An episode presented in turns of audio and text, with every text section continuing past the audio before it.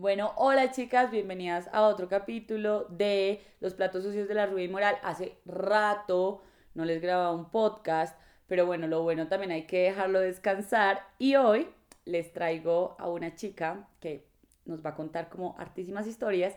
Y además de eso, una historia muy interesante porque Aleja y yo nos conocemos medianamente por internet y ahorita, antes de empezar a grabar, estamos haciendo una reflexión de lo que nos ha ayudado también las redes sociales y el Internet y como un montón de plataformas eh, para crear lazos en esta pandemia donde de pronto el contacto físico como que pues no existe tanto, conocer extraños no es tan fácil y lo chévere, como que uno logra tener también una conexión y logra como también decir, bueno, esta persona me importa, esta persona la, la quiero, independientemente que la vaya a conocer alguna en algún momento o que no la vaya a conocer. Entonces, bueno, sin más preámbulos, eh, dejo Aleja para que se presente y yo quería que empezaras respondiendo esta pregunta y contando las historias que quieras de quién eres y qué es lo que te motiva en la vida. Hola Ana, gracias por tenerme acá, eh, por esta invitación tan chévere. Entonces mi nombre es Alejandra, yo soy pésima para esta descripción. Me acuerdo que mi primera clase de escritura el primer ejercicio que me hicieron fue descríbete. Y yo empecé como, soy una niña de Medellín de 25 años, eh, obviamente ningún libro empieza así, y ninguna descripción de los libros son así, pero me encanta porque es como lo primero que mi, a lo que mi mente salta. Yo tengo un proyecto que se llama The Black Bean y tengo un podcast que se llama Intimacy Stories y es un proyecto que nació por una frustración personal sobre cómo vivía mi sexualidad. O sea, súper puesto simplemente es, es porque yo sentía que mi sexualidad no era como la sexualidad de los libros tipo Osho del sexo de la superconciencia, yo marica, no. O sea, si me dijeran mañana tienes que ser célibe, yo decía, bueno, está bien. Entonces empecé como con esa, con esa curiosidad y monté este proyecto y creo que lo que me mueve es explorar mis curiosidades. Digamos que a mí la palabra pasión me parece una palabra peligrosa y una palabra que a veces lo ata a uno a un tema y lo que yo he hecho creo que toda mi vida es seguir distintas curiosidades porque siempre me considero una persona unitaria. Aunque yo mejor yo le decía a mi mamá, mami, yo no puedo ver la vida como el trabajo es una cosa y la casa es otra y la familia es otra. O sea, yo tengo que ser una Alejandra completa. Entonces a mí me pasaba que yo en la universidad, si entraba en crisis en clase, lloraba. Y yo decía, puta, es que no puedo no llorar porque soy la misma persona si estoy en un ambiente académico. Entonces creo que siempre me he considerado y me he caracterizado por, por llevar como la, la Alejandra que soy a todos los aspectos de mi vida que ha sido algo positivo para mi vida laboral a veces y también algo negativo en un montón de casos en los que también he sido muy emocional y he sido muy yo y es paz que de pronto no, no es tan bienvenida esa, esa actitud. Ya tú y yo nos conocimos sí, virtualmente y eso ha sido un descubrimiento o como algo que me ha traído mi proyecto y es conectar con un montón de personas que, que creo que de otra forma no hubiera podido, no hubiera podido conectar. Ya yo soy de Medellín, crecí en, en Medellín, me fui a Bogotá a hacer la universidad, como tú también, creo que me fui a los 17, viví ahí hasta los 24, me vine a trabajar a Medellín y llevo acá Medellín desde que empezó la pandemia. Quiero eh, decirles que yo oíle más con Aleja porque escuché un podcast eh, de ella, pues donde ella no habla, pero es una historia eh, de un man que tiene como un amor frustrado y tiene una reflexión súper linda al final porque nosotros tendemos como a idealizar mucho las cosas, como que nos metieron un montón de narraciones como de estos cuentos de Disney y de estas, no sé, Sex and the City, que, marica, Big es como la última persona con la que esa vieja se vio haber quedado, pero entonces todas intentamos como que nuestras historias de amor se como que entren a la fuerza en algunas narraciones y estén nada Y me acuerda que en ese tiempo yo estaba hablando con un amigo que le estaba pasando como por una situación súper parecida. O sea, era tan así que la vieja hasta estaba divorciada.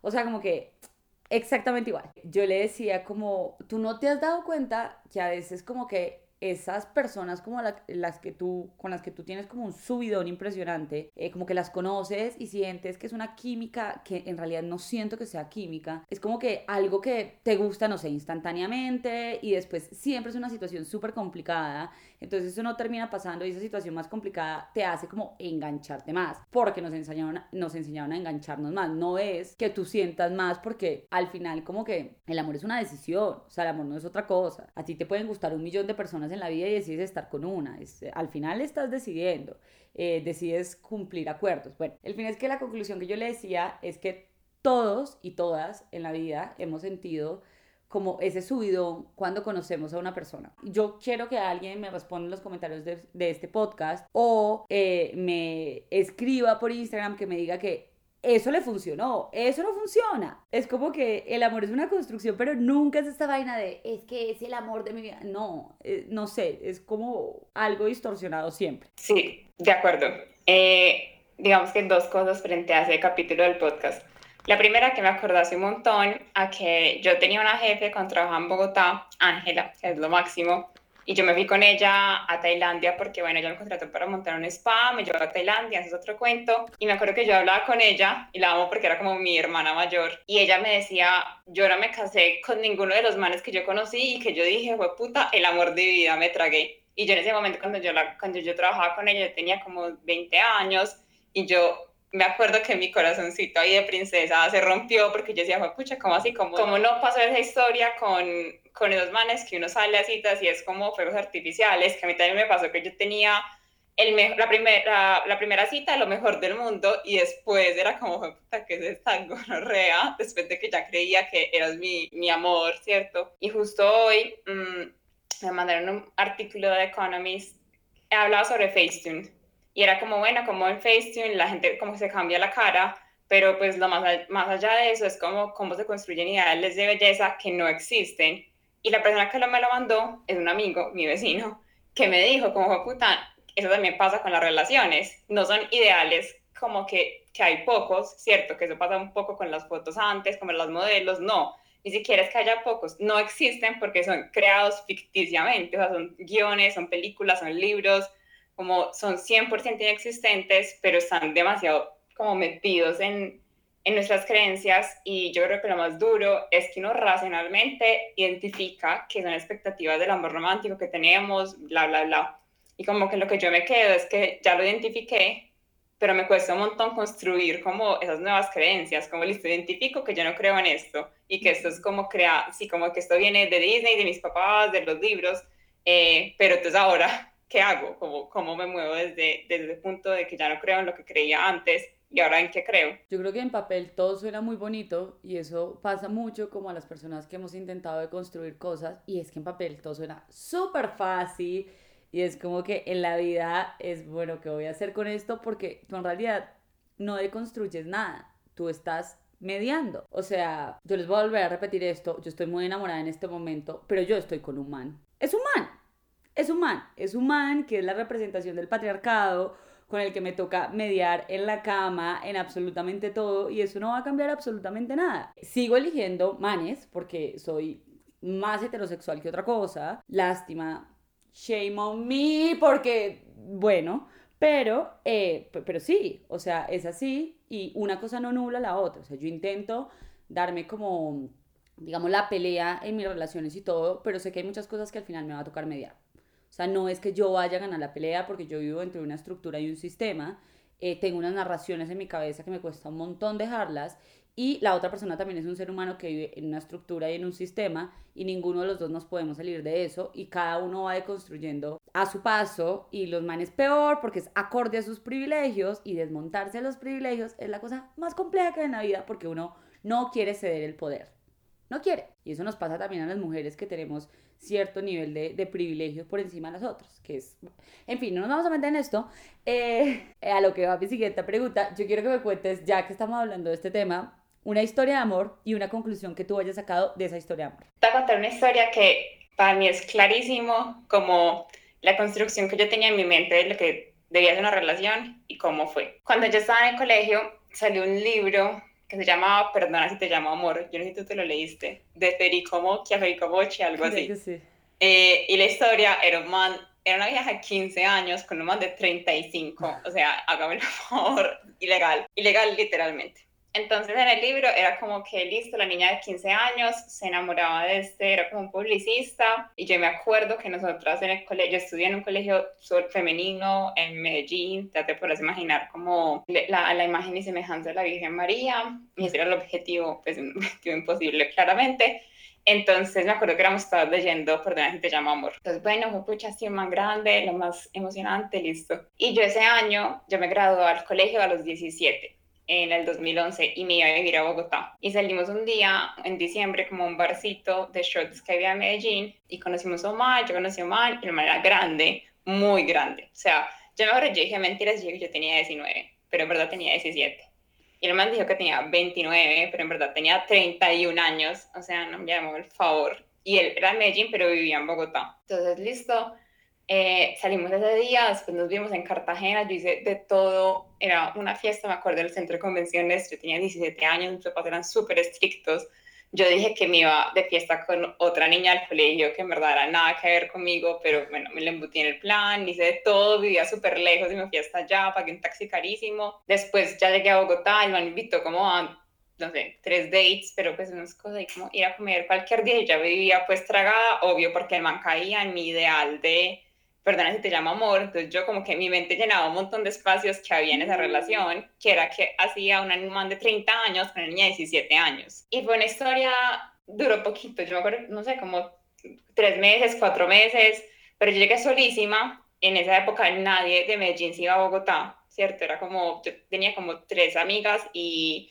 que conocía que vivían en Bogotá, y paré de contar, o sea, yo solo estaba haciendo amigos nuevos y este era como el príncipe azul que todo el mundo era como, ay no, además es grande, entonces como no, es que yo no salgo con manes de la universidad, sino que me recogen en el carro en, no sé, el viernes, que trabajan en no sé dónde, y que me invitan al restaurante y pagan, pero era como que todo ese universo de, el man ya es grande, tiene una, me acuerdo que el man vivía en la calera, entonces todo el mundo era como, ay no, pero es tan grande que tiene una casa, bueno, me acuerdo perfecto un fin de semana que el man estaba en el carnaval de Barranquilla o se fue a Barranquilla a trabajar y era como fin de semana de carnaval. Y el viernes el man me escribió como que voy para Bogotá, no sé, salgo a las 5. Fue pucha, el man a las 6 no llegaba. Entonces yo lo llamaba, no contestaba, se lo había apagado. Yo llamé a Bianca. Llamé a Bianca como, pucha, se cayó el avión. Te lo juro que yo decía, que en verdad me da pena de este nivel de... O sea, muy chiquita igual. Entonces me acuerdo que llamé a Bianca y le pregunté, una, era una amiga nueva, se llamaba también Alejandra, y yo le dije, por favor, llama a este número, así te contestan, ¿cierto? Entonces ella llamó, el man no le contestó, pero ella para hacerme un chiste me dijo, pues fue una milésima de segundo y me dijo, no, eh, llamé y sí me contestó. Ya me iba a decir que no, era un chiste. Y yo, o sea, me puse a llorar, no te imaginas, emperrada llorando y ya como que, a ver, cálmate, no está pasando nada. Pero ya después como que, bueno, ahí como que se acabó todo, ya no sé, yo, obviamente yo era una niña insignificante para el man, ¿cierto? Como un jueguito ahí de, me levanté una niña chiquita, ¿cierto? Y ya mucho tiempo después, porque te lo juro que creo que fue de mis peores tusas, y creo que, no, no me imagino, no creo que se man sepa y nadie sabe, pero porque fue una relación súper corta, pero fue mi tusa más grande porque era como lo que yo me imaginaba que era El Príncipe Azul, ¿cierto? La película, y como que casi que fue, pero obviamente no fue. Entonces fue una desilusión demasiado grande y no solamente la desilusión de hermano, sino desilusión de toda la expectativa que yo tenía. Y ya después mucho más grande me lo volví a encontrar y ya como que lo vi, lo vi con una persona totalmente distinta a la que, a la que yo lo vi chiquita, porque chiquita yo era una niña, niña, niña, 17, y yo a los 17 era un, no te imaginas, sea, más bien que María, sanísima, entonces yo creo que eso da una historia de amor que me acuerda mucho a las expectativas que yo tenía del amor por ese libro, el de Perdona te llamo amor. Qué fuerte como las narraciones, eso, eh, es impresionante porque nosotros terminamos llenando espacios eh, en blanco que tenemos eh, con las historias que tenemos en la cabeza. Yo no sé si eso también le pasará a los hombres, pero las viejas sí lo hacemos. O sea, es como que vamos metiendo por ahí, vamos dibujando las cosas que, que a nosotros nos parecen que están incompletas. Punto. En estos días estaba hablando con una amiga y me decía como eh, que están más o menos en Tusa porque terminó una relación larguísima y la terminaron porque el tipo se fue y pues como que no hubo compromiso cuando se fue y ella decía eh, después el man volvió un día de sorpresa pues de sorpresa no para ella pero de sorpresa porque no estaba planeado todavía Ella decía, lo más chistoso de todo es que mi cabeza estuvo imaginando yo qué le iba a responder cuando me entregara el anillo, cuando me dijera que nos fuéramos a vivir juntos. Eso nunca iba a pasar. Y eso no pasó, evidentemente. Es como que el man aquí o allá o donde fuera, sencillamente no quería estar conmigo. Ese era el punto. O sea, el problema no era la distancia, el problema no era nada, el problema es que el man no quería estar conmigo. Y eso nos pasa mucho porque nos empezamos a hacer un montón de, de discursos que ni siquiera son ciertos. Pero bueno, eh, te quería hacer otra pregunta. Una cosa que tú hayas aprendido de chiquita que en este momento digas como es algo que eliminé por completo como de mi cabeza, es algo que desaprendí por completo, es algo en lo que ya no creo, sobre todo pues si me estás contando que eh, creciste en un colegio católico en el que a las mujeres se nos, yo también estudié en dos colegios católicos, el jesuita fue un poquito más laxo, pero igual en un contexto súper conservador como es Manizales, súper clasista, súper homófobo, eh, bueno, y todo lo que traen la provincia sobre todo, y pues uno crece con mucha huevonada, o sea, básicamente decirlo así, y uno cree que está en lo cierto. Y, yo todavía creo que muchas personas que nunca han salido de allá por temporadas largas siguen creyendo que están en lo cierto. O sea, de verdad. Y que esa es la vida y que así funciona y que así se trata a los otros y que eh, así tienen que ser las mujeres. Pasa mucho, sobre todo en Manizales, que la culpa sigue siendo de las mujeres en todo lo que pasa. Y creo que yo también fui una de esas mujeres que algún día como que le echó eh, baldados a otra por lo que hacía o no hacía. Algo que tú digas como, pucha, lo creí por mucho tiempo, pero es algo que ya no vive en mí. Bueno, creo que particularmente el tema de la culpa. Y eso que todavía hay veces me la encuentro eh, y como que se me cuela en los pensamientos, como que no me doy cuenta, pero hay veces digo, pucha, esto es culpa y viene enraizado de de unas creencias antiguas. Te contar una historia porque me acuerdo que esa historia define perfecto la culpa que yo sentía, eh, sobre todo con mi relacionamiento con, con mi sexualidad y como con los... Me acuerdo que yo llegué a Bogotá y me dice una amiga, Elisa, Elisa era como entonces, es dos años mayor que yo creo, y Elisa me invitó a un paseo. Entonces, bueno, nos fuimos a una finca, no sé qué. Yo, Ana, toda mi vida he sido súper cero consumo de drogas, pues yo tomo alcohol, que también es una droga, pero solamente tomaba trago, yo ni, ni MD ni nada. Eh, entonces me acuerdo que llegamos a la finca y eran con los primos de ella, que eran más grandes. Y bueno, todos estaban como, no sé, metiendo pepas, me molestaron un montón, pero bueno, todos muy queridos. Y por la noche eh, dormíamos en un cuarto que habían cuatro camas, tipo finca de tierra caliente, camas chiquitas, ¿cierto? Que son como, que la cama así dura, pegada al piso, pues, y los colchones. Y yo me acuerdo que yo me di besos con uno de los manes ese día. Y dormimos juntos como en la misma cama, no hicimos absolutamente nada, nos dimos picos y creo como que nos acariciamos ahí, pues, no sé, cualquier sobada. Y al otro día yo me monté en ese carro, Elisa manejando de Anapoima a Bogotá, y yo, una culpa, yo no hablaba de la putería que tenía. O sea, me acuerdo que venía, yo me venía comiendo unos chitos, ella oyendo música cantante, y yo estaba histérica, y ella me decía, pero pues cuéntame qué pasó de verdad. Y yo, nada, no pasó nada, ¿cierto? Pero yo me sentía como que había fallado en todos los aspectos de mi vida, en serio, como que hice todo mal. Y ahí fue que me di cuenta y Elisa me decía, no hiciste nada, o sea, te querías dar besos con un man, te besos ya, ¿cierto? Igual si hubiera pasado algo más, porque ella me decía, cuenta, pues no me tienes que contar, pero si pasó algo más, tampoco está mal, ¿cierto? Pues como que si tú querías, está bien. Eh, y era una culpa que me carcomía y me pasaba un montón porque entonces en Bogotá fue que yo empecé mi vida a salir a rumbear, de, que, de darme besos, de empezar como a descubrir ese nuevo mundo y cargaba un montón con culpa, con que si yo me daba besos con un man y otro día no me hablaba, entonces yo era una zorra, una no sé qué, un montón de palabras horribles que yo me decía a mí misma, ¿cierto? Y me acuerdo que me pasaba que cuando el otro día el man me buscaba, entonces ya era como una aprobación, como un alivio, como que, listo, entonces no me gozaron, yo no sé si Manizales en ese término, pues era súper paisa de, de, mi época, como se la gozaron, ¿cierto? Entonces, yo creo que ya es algo con lo que yo cero que cargo y también a medida que yo fui evolucionando, pues y creciendo y aprendiendo un montón de cosas, eh, atraje un montón de compañías mucho mejores a mi vida, así sean compañías de, de tres meses, ¿me entiendes? Como que yo siempre digo que una relación seria, entre comillas, pues porque la gente, o creo que yo tenía en mi mente también, como una relación seria es que llevar 80 años juntos y casarse, ¿cierto? Porque aparentemente es lo único que cae en una relación seria y para mí una relación sana es simplemente una persona con la que haya como amor y amor no es un amor así de gigante, me quiero casar contigo, no, es como que haya respeto, haya afecto, me importas Eh, entonces, a medida que fui dejando con esa culpa, empezaron a llegar mejores relaciones a mi vida también, así fueran relaciones de, no sé, tres meses, de cuatro meses.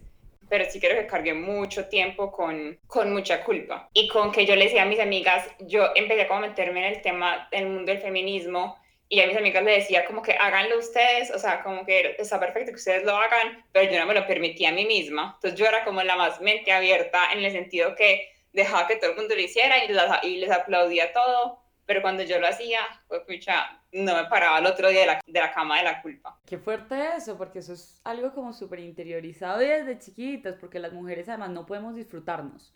O sea, eso es un peligro, es como que tú no puedes disfrutar de tu sexualidad, tú no puedes disfrutar de las relaciones. Tú no puedes disfrutar de la comida, porque recuerden que los hombres sí pueden comer, entre comillas, esto es un gran comillas, porque en realidad no es cierto, más que las mujeres y más desordenado que las mujeres.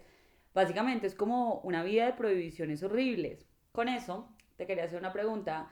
Nosotros en mi grupo de amigas tenemos un concepto que se llama hacerlo por la narrativa, por la historia que después va a quedar. Es como que no va a funcionar, eso después no va a salir bien, no pasa nada. Es como que puede que es, ese no es o esa no va a ser el proyecto, bueno, lo que sea, pero es como que crees que te va a dar diversión y crees que va a una gran historia para contar después, como que a veces nos tenemos que permitir hacer algo por la narrativa, algo que tú habías hecho por la narrativa. Me encanta ese concepto, lo voy a seguir aplicando a mi vida. Porque sabes que creo que cuando uno le quita la presión a las cosas de que va, pues sí, como de, ay, es que este tiene que ser con el que voy a construir algo, lo que sea, uno lo disfruta muchísimo más. Entonces me voy a aplicar el concepto de la narrativa. Bueno, la pregunta es en términos de relaciones, ¿cierto? En lo que quieras, pero si lo quieres decir en términos de relaciones, ya que casi todo lo hemos hablado en términos de relaciones, perfecto.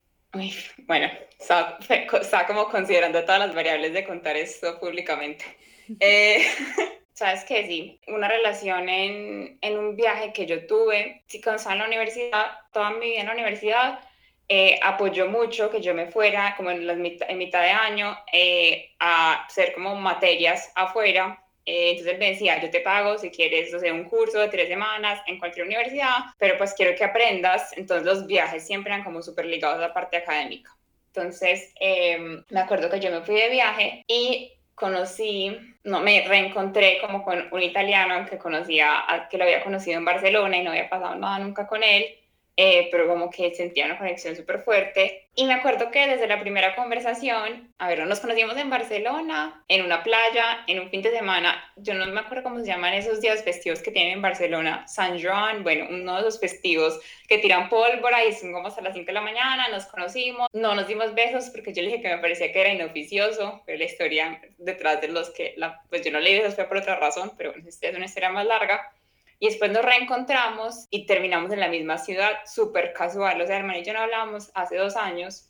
Él me escribió para decirme como que, ay, mira, esa exposición que hay en Medellín, y el man vivía en Europa. Y yo le dije, y me pregunto, ¿cuándo vuelves a Europa? Y yo no, en, no sé, tal fecha. Y ay, fue pucha, yo estoy trabajando en esa ciudad, entonces nos encontramos en la misma ciudad, nos encontramos en Londres. Y yo estaba en una relación más o menos en Colombia y como que no sabía si vivir o no, quería vivir con él, pues o como lo encontré haciendo un montón de sentimientos, pero pues me importaba mi relación en Colombia. Y me acuerdo que man invitó a un pop y yo lo vi, la primera impresión, o sea, yo lo vi y yo pensé, no, o sea, uno demasiado bajito.